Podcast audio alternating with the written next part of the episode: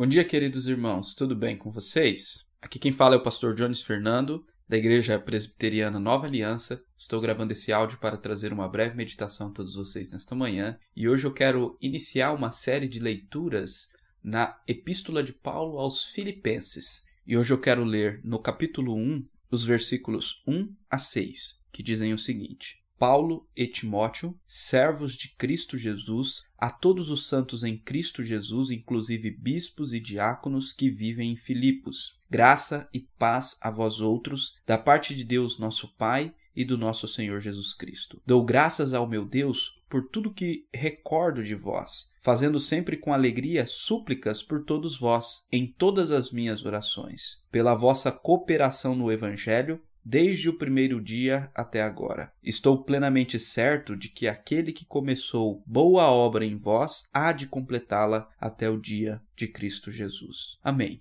Até aqui. Queridos irmãos, Paulo escreve esta epístola aos irmãos em Filipos quando ele estava preso em Roma. Provavelmente ele estava em sua primeira prisão. Após essa prisão, ele foi solto por um período curto de tempo e logo depois ele foi preso uma segunda vez, quando acontece o seu martírio. Mas então, preso em Roma, ele escreve essa carta aos irmãos da cidade de Filipos com alguns propósitos. Entre eles, ele tinha o propósito de agradecer esses irmãos pela cooperação financeira para ajudá-la em sua missão. E isso ele fala aqui no versículo 5 e também lá no capítulo 4, novamente ele irá falar sobre esta ajuda financeira que ele recebia dos irmãos filipenses. Agora Paulo, que são propósitos muito importantes quanto à vida espiritual desta igreja. Entre eles, Existia nesta igreja duas irmãs, Evódia e Sintique, que estavam brigando, que não estavam conseguindo ter comunhão, ter paz no Senhor. Então, Paulo está escrevendo essa carta aos Filipenses para exortá-los à unidade da fé, à comunhão, ao perdão, a pensarem concordemente no Senhor.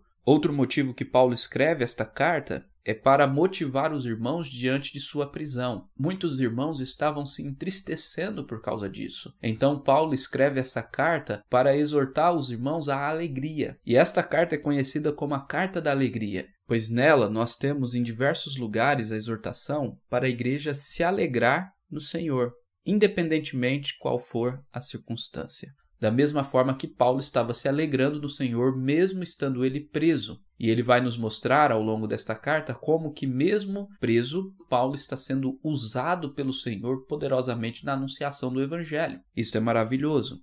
E por fim, o propósito dessa carta também envolve com o aspecto da santificação e do aperfeiçoamento da igreja. Em todas as cartas que Paulo escreve às igrejas, esta é uma preocupação constante, que a igreja continue a progredir, que a igreja continue a se aperfeiçoar, que a igreja gradualmente abandone pecados, se tornando mais parecida com Cristo. Esta é uma preocupação genuína, uma preocupação cristã, que é a santificação.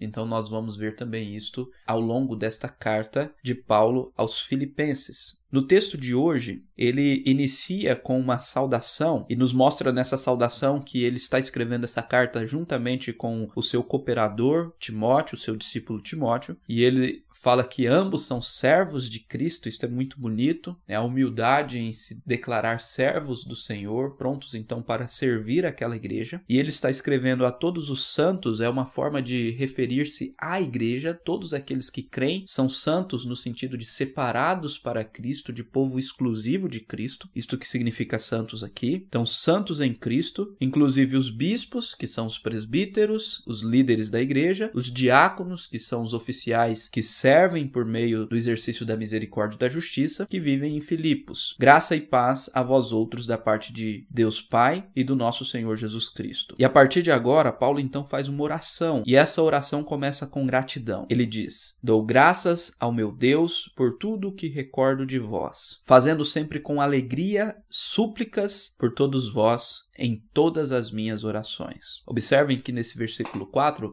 a primeira vez que aparece o termo alegria, e esse termo vai se repetir muitas vezes ao longo desta carta. Então, mesmo preso, Paulo dá graças a Deus pela vida da igreja e ele se recorda daquela igreja com alegria e então faz súplicas a Deus por aquela igreja. Isso é muito importante. Logo em seguida, ele fala da cooperação no evangelho que aquela igreja estava ministrando na vida de Paulo, contribuindo com a sua missão. E por fim, e este é o versículo mais importante de hoje, ele diz: Estou plenamente certo de que aquele que começou a boa obra em vós há de completá-la até ao dia de Cristo Jesus. Esse texto nos ensina a maravilhosa doutrina da perseverança dos santos e, juntamente com ela, a graciosa doutrina da preservação dos santos. O que são essas duas doutrinas? A perseverança dos santos é a doutrina que nos diz que, uma vez que somos salvos por Deus, nós iremos perseverar até o fim. Que não existe possibilidade de perder a salvação para aqueles que são verdadeiramente cristãos, porque a salvação não depende das nossas nossas obras. É da graça de Deus que ela depende. E se Deus nos dá a salvação de maneira graciosa e maravilhosa, e esta salvação dependeu unicamente do sacrifício de Cristo na cruz, não é algo que nós perdemos como se fosse algo meritório a nós. Isto é a doutrina da perseverança dos santos. Agora, por que que nós não podemos perder? Porque é Deus que nos preserva. Esta é a doutrina graciosa da preservação dos santos. É Deus que nos garante. É isso que o texto está dizendo. O texto está dizendo: Eu estou plenamente certo. É uma certeza indubitável de Paulo que aquele que começou a boa obra da redenção e da salvação em nós há de completá-la até ao dia de Jesus Cristo.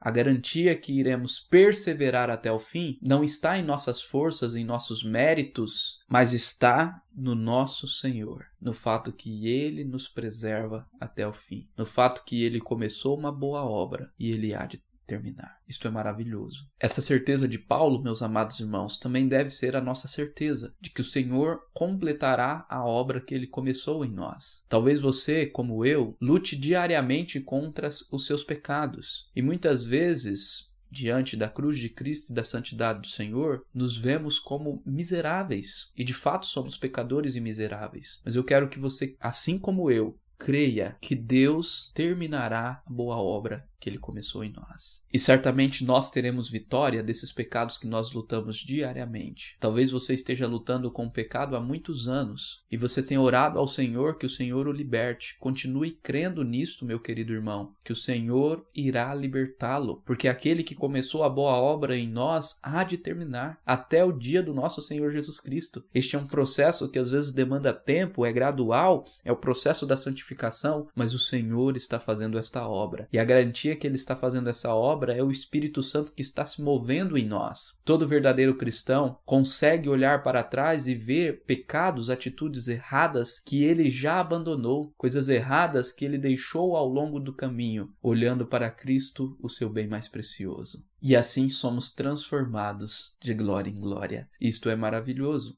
Então, meu querido irmão, continue a confiar no Senhor, na sua graça, na sua misericórdia, porque Ele irá completar a boa obra que Ele começou em nós. Em nome de Jesus. Que Deus abençoe o seu dia. Amém.